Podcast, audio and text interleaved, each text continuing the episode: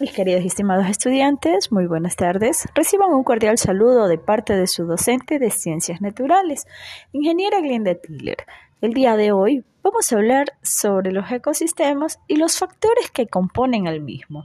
Antes que nada, tengamos en consideración que la importancia del estudio de los ecosistemas se da en reconocer la influencia de los factores ambientales, tales como el clima, la composición del suelo, los seres vivos que habitan en un lugar determinado. Reconocer que los seres vivos están ligados por su alimentación y que dependen de otros factores denominados factores abióticos.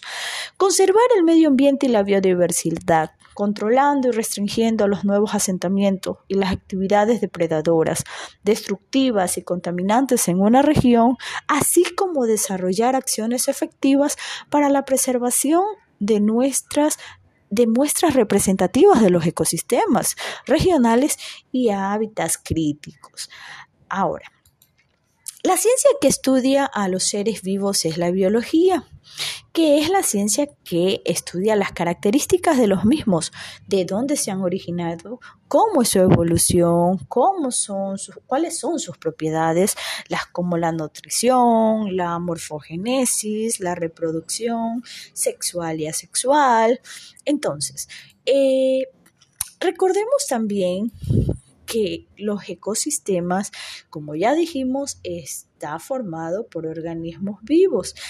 La ecología es la ciencia que estudia las relaciones de estos diferentes organismos vivos, las relaciones que hay entre ellos y en el medio que los rodea. La ecología estudia los ecosistemas. Los científicos encargados del estudio se llaman ecólogos y no hay que confundirlos con los ecologistas. Tengamos eso bien en claro, mis queridos y estimados estudiantes. La definición de ecosistema es algo muy sencillo. Se trata de un lugar de la naturaleza formado por un espacio determinado o concreto y los seres que lo habitan. Evidentemente, cada ecosistema tiene sus características, su clima, su humedad, su disponibilidad, su agua, su alimento. Recordemos que tenemos ecosistemas acuáticos, ecosistemas terrestres, ecosistemas aéreos y en cada uno de estos ecosistemas no se parecen en nada.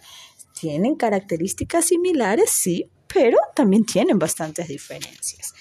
Si tienen alguna pregunta con respecto a lo que acabamos de ver, con todo gusto los ayudo, me lo hacen saber por interno y les, eh, les quito sus inquietudes.